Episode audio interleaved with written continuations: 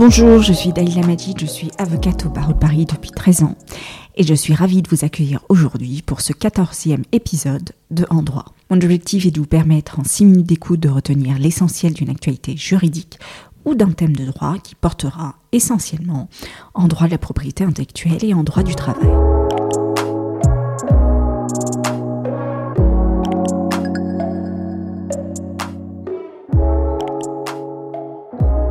Aujourd'hui, je vais vous parler des droits des artistes du street art et notamment de la problématique du droit d'auteur et de celle de leur liberté d'expression. L'art urbain, qui est passé de l'illégal au bankable, était au départ l'expression d'une revendication de liberté et d'une révolte contre le système marchand et politique. Généralement, ces artistes qui s'approprient l'espace public n'attendent pas la reconnaissance, ils s'épanouissent tout d'abord dans l'acte lui-même et l'anonymat leur permet de continuer de façon libre et sans contrainte. Au départ, la réponse de leur droit n'a été que d'ordre pénal, puis l'évolution que connaît l'art urbain invite à apprécier toutes ces implications et à tenir ainsi compte du caractère complexe de son statut juridique. Il y a lieu de s'interroger sur les difficultés liées à la qualification de l'intervention de l'artiste, œuvre d'art éphémère ou non, un droit d'auteur limité, quid du droit pour le propriétaire du support matériel. Ainsi, l'existence ou non de l'accord du propriétaire du support de la création est déterminant pour définir le statut juridique de la création par rapport au droit d'auteur et au droit de la propriété intellectuelle. L'œuvre est légale dès lors qu'elle est apposée sur un support, comme le mur, le trottoir, à la demande de son propriétaire et dans le respect euh, des règles de l'urbanisme.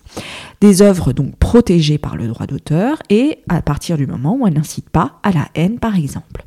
Surtout, cette œuvre peut bénéficier de la protection du droit d'auteur si elle est originale, et ce, au même titre qu'une œuvre d'art classique. En effet, au terme des dispositions du Code général des impôts, sont considérées comme des œuvres d'art les réalisations de tableaux, collages et tableaux-teints similaires, peintures et dessins entièrement exécutés à la main par l'artiste. L'administration fiscale apporte donc des précisions quant à la définition d'œuvre d'art. Je cite, cette énumération recouvre les peintures à l'huile, à l'aquarelle, à la gouache, au pastel, les dessins, les collages et tableaux-teints similaires ainsi que les monotypes, quelle que soit la matière utilisée comme support.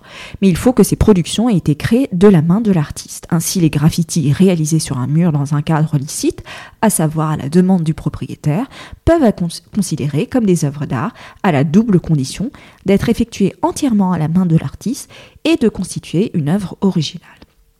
Au final, et autrement dit, c'est lorsque l'œuvre urbaine est illégale que son statut juridique et fiscal est complexe. En effet, l'infraction de délit de dégradation du bien qui est définie dans le code pénal euh, précise que les tags, les graffitis et autres inscriptions non autorisées sur un mur, dans le métro, sur un bus ou ailleurs sont considérés comme des actes de vandalisme en ce que la création détériore le bien du propriétaire du support. Néanmoins, la question qui se pose est de savoir si cette œuvre non autorisée porte suffisamment l'empreinte de la personnalité de son auteur, de telle manière qu'elle réponde au caractère de l'originalité, quelle influence le caractère illégal a sur le droit de son auteur. Dans un arrêt du 27 septembre 2006, la Cour de Pelle de Paris avait retenu la qualification d'œuvre éphémère pour des graffitis tagués sur les wagons de train. En revanche, dans un arrêt récent du 20 juin 2018, la Cour de cassation avait censuré la prise de position des juges du fond qui avaient privilégié la liberté de création artistique et notamment la protection due aux œuvres graphiques illicites. La Cour d'appel, en effet, avait estimé que ces éléments graphiques illicites révélaient un effort créatif qui caractérise leur originalité et sont dès lors éligibles à la protection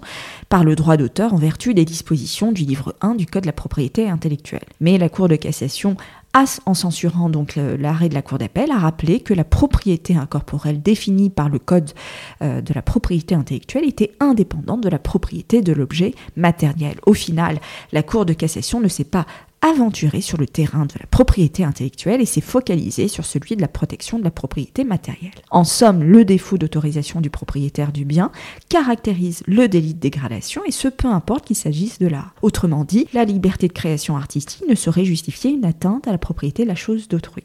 Ainsi, l'artiste ne saurait par exemple invoquer la prescription du délit de dégradation du bien si elle rend impossible sa condamnation pour faire naître un autre droit, et en l'occurrence le droit d'auteur. En revanche, si l'œuvre euh, euh, est originale, celle-ci est protégée contre la violation du droit d'auteur, même si elle a été réalisée de manière illégal. En effet, et surtout si l'auteur est notoirement connu, s'il ne peut se plaindre de la soustraction physique, il peut attaquer en justice toute personne qui veut exploiter son œuvre, par exemple décoller ou découper une œuvre pour la vendre ou l'exposer, il y a non seulement atteinte au droit d'auteur, mais également dénaturation de l'œuvre.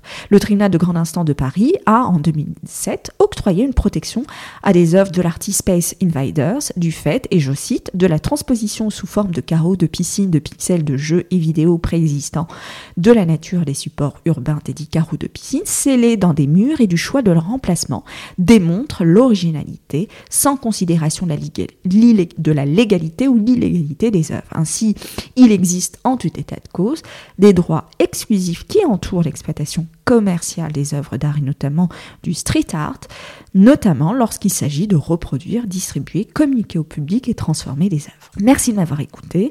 Vous pouvez retrouver cet épisode sur mon blog dalilamajid.blog. Donc si vous avez des questions, n'hésitez pas à me contacter ou me proposer des sujets qui vous intéressent. Vous trouverez mes coordonnées sur mon blog. Si l'épisode vous a plu, j'apprécierais que vous me laissiez une note 5 étoiles ou un avis sur Apple Podcast ou tout simplement parler autour de vous afin que je puisse continuer l'aventure avec des épisodes juridiques. D'ici là, je vous dis à très bientôt et branchez vos scooters pour un prochain podcast.